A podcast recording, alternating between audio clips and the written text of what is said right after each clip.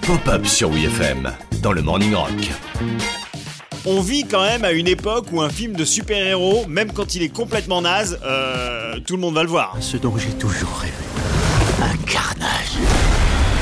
Nous l'acier Pas moyen, nous l'acier Incroyable mais vrai, il y a aussi des films de super slip que personne n'a vu. Par exemple, Les 4 Fantastiques, produits par Roger Corman. C'est même carrément jamais sorti. En revanche, c'est disponible gratuitement sur internet. Ne me remerciez pas. C'est gratuit, c'est pas mortel comme ça, ça Alors attendez de le voir avant de vous réjouir quand même, hein, parce que si c'est jamais sorti au ciné, c'est peut-être qu'il y a une raison, voire même plusieurs, genre 1000. Là, ça fait beaucoup quand même. Alors quand même un bon point, ça dure moins d'une heure trente, ce qui aujourd'hui n'existe plus. hein. Un film de moins d'une heure trente égale siècle dernier.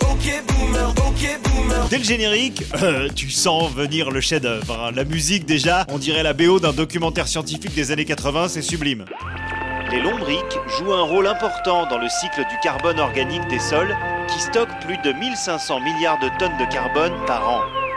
La chose, vous savez, le membre des 4 fantastiques euh, constitué d'une matière solide venue d'ailleurs qui ressemble à un énorme rocher vivant. Bah là, on dirait une sculpture en mousse orange faite par une classe de maternelle pour la fête des mères. C'est extrêmement gênant. Le mec quand il crie, on dirait moi qui marche sur un Lego.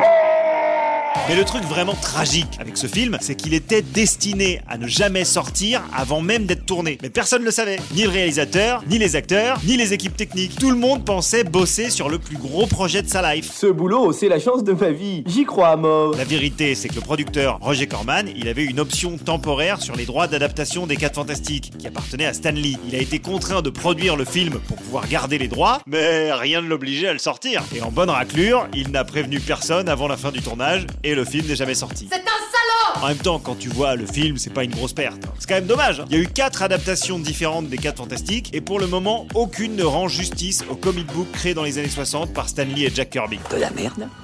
De la merde, de la merde. De la merde. De la merde. De la merde. De la merde. De la merde, de la merde. De la merde. Ouais, bah ça va, on a compris l'idée, Jean-Jacques. hein.